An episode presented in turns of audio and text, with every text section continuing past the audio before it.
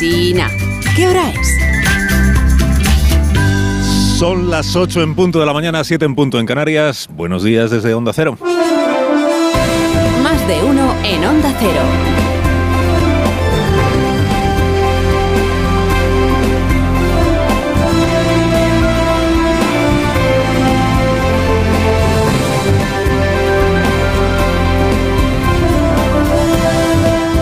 ¿Qué tal? ¿Cómo están? Bienvenidos a una nueva mañana de radio. Estamos estrenando el martes 26 de septiembre. El año sigue siendo el 2023 y ahora que ya hemos desayunado, eh, benditas sean las, cafeterías y los bares que abren temprano.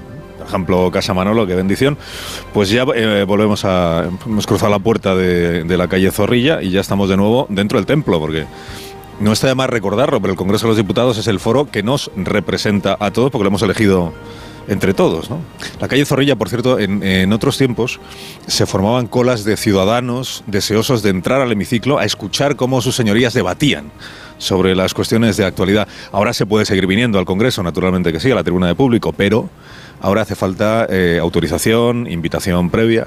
No, no, hubo un tiempo en el que aquí entraban y salían los madrileños como quien viene a darse una vuelta por el Paseo del Prado, a ver eh, pues a quién ve a ver qué es lo que se comenta, ¿no? Era un sitio pues de, pues de echar la tarde, la tarde parlamentaria.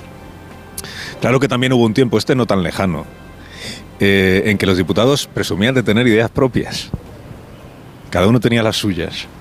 Hoy cuesta creerlo, pero los diputados eran personas muy accesibles, que estaban deseando expresarse en los medios de comunicación para que sus votantes estuvieran al tanto de eh, qué andaban, de cuáles eran sus, sus tareas, de cuáles eran sus opiniones, y daban entrevistas con naturalidad a los periódicos, a las radios, sin estar sometidos al terrible dictado este de, de los gabinetes de prensa.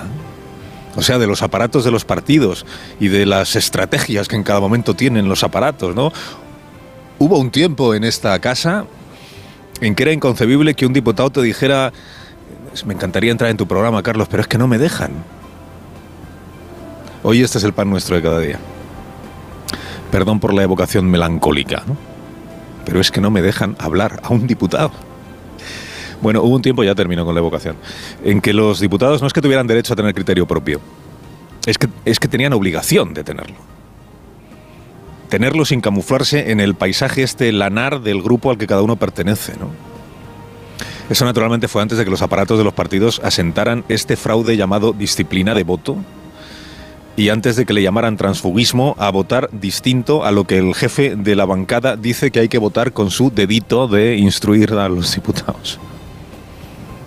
La disciplina de voto reduce a cada diputado a la poco honrosa condición de peón es verdad que también le ahorra el trabajo de tener que pensar y tener que reunirse consigo mismo para saber qué es lo que opina sobre cada una de las cosas. Hoy el diputado que no quiera molestarse en, en, darle una vuelta a si es mejor asear a Puigdemont o dejarle como está, en si es mejor resignarse a una repetición electoral o aceptar a la derecha independentista catalana como animal de compañía progresista.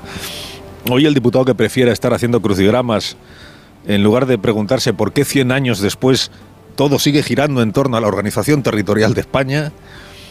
Hoy el diputado solo tiene que tener encendido el móvil para saber qué toca opinar, en qué medios puede hacerlo y en qué medios no, en cuáles ni se le ocurra su pena de ser amonestado.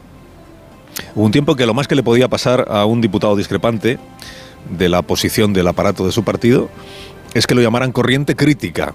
En los partidos había corrientes críticas que se hacían llamar así, además corriente crítica. No que le tacharan como ahora de desleal, de disidente y de amigo del enemigo. En fin, hubo un tiempo que ya pasó. Hubo un tiempo que ya pasó. Hoy que todo el mundo tiene Twitter, es cuando menos libertad tienen los diputados para decir lo que les dé la gana. Bueno, la libertad la tienen, pero voluntariamente, mansamente, disciplinadamente, han renunciado a ella. Me encantaría hablar en tu programa, Carlos, pero es que no me dejan.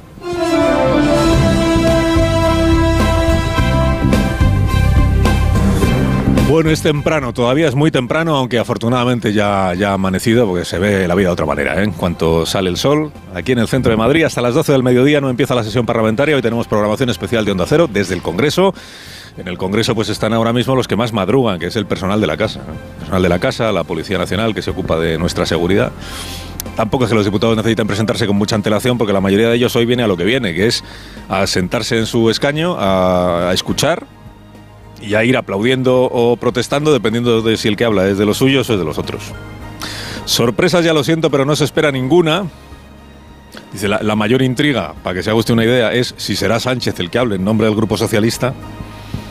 Que digo yo que poca intriga tiene también eso, porque ya sería raro que renunciara el presidente a, un, a una oportunidad de hablar largo, ¿no? Bueno, largo. Hoy el que no tiene límite de tiempo es Feijó. Vamos a ver cómo se desempeña. Y si aquello que reclamaba en el Senado, de hombre, que fuera un poco equitativo el reparto de tiempos, lo cumple hoy, que está en su mano cumplirlo. Bueno, ahora eh, su primer discurso, 12 del mediodía, su discurso de investidura, sabiendo el señor Núñez Feijó que está en la oposición y que va a seguir estando en la oposición. Tampoco es pionero en esto. ¿eh?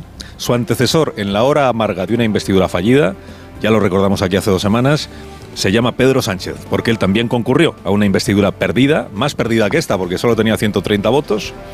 Él también explicó que era su obligación democrática presentarse. Él también animó a los diputados del PP a que desatendieran el dictado del aparato de su partido y le permitieran salir airoso de la investidura absteniéndose. Dice, mira, a estas alturas de su trepidante vida política, Sánchez ha ido y ha venido ya tantas veces y de tantos sitios que es que no hay uno solo en el que no haya estado ya. Último ejemplo, a la espera de que termine de salir hoy del armario el presidente como confesor de Carles Puigdemont, ego te absolvo, a pecatis tuis, Carlas. Último ejemplo, lo de las lenguas en esta casa, en el Congreso de los Diputados. Eh, al presidente ya le conocemos. No, no, le basta con admitir que ha cambiado de postura, que todavía no se lo hemos escuchado tampoco sobre este asunto de las lenguas cooficiales. Porque si no cambia no es, si no es presidente. Es una de las exigencias que se le ha puesto. Esto es como los actores que se desnudan porque el guion se lo exige al personaje, dice. No, si hasta anteayer yo estaba en contra de los desnudos, pero es que el, el guion lo exige. Pues el guion lo exige, ¿no?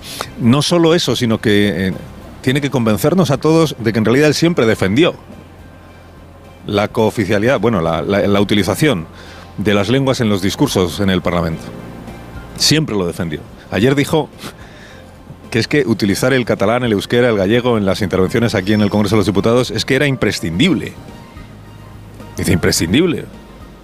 Y que, y que, el que no está de acuerdo con eso ni ama la pluralidad, ni ama el progreso, ni ama la convivencia, ni ama, pero si eres tú quien ha bloqueado la petición de los nacionalistas durante años y años y años. Dice, ¿y qué? Si de eso la gente ya no se acuerda.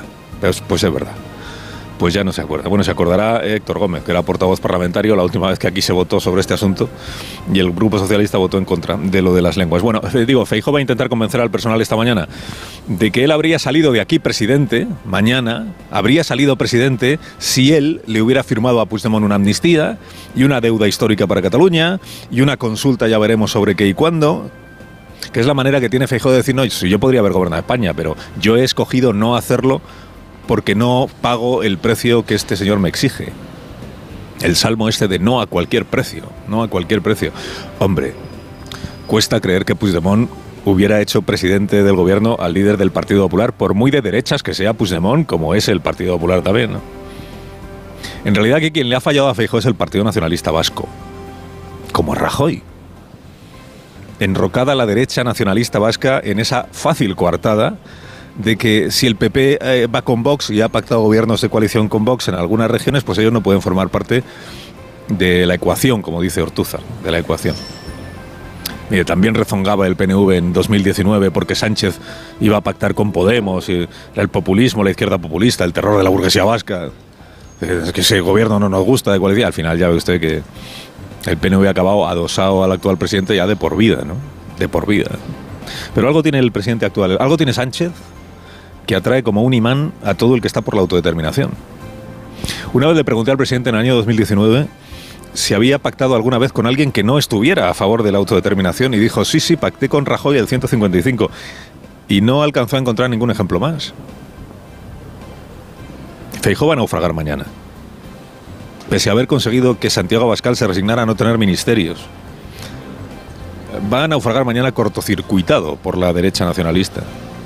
Y Sánchez será investido, ya veremos cuándo, dentro de unas semanas, por la gracia de esa misma derecha, la nacionalista. y con el concurso necesario de la derecha independentista catalana.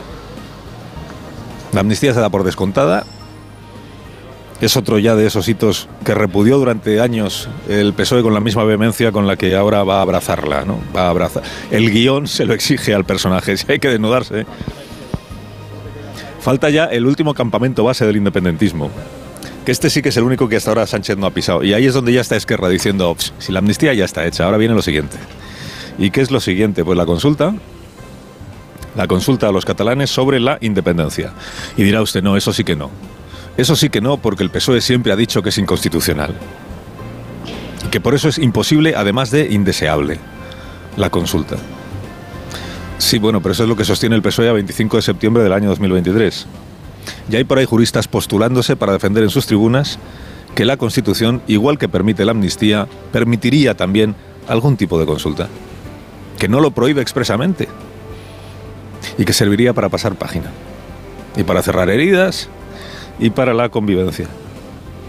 Y en el PSOE dirán, hablar de consulta, hablar de autodeterminación, insidias.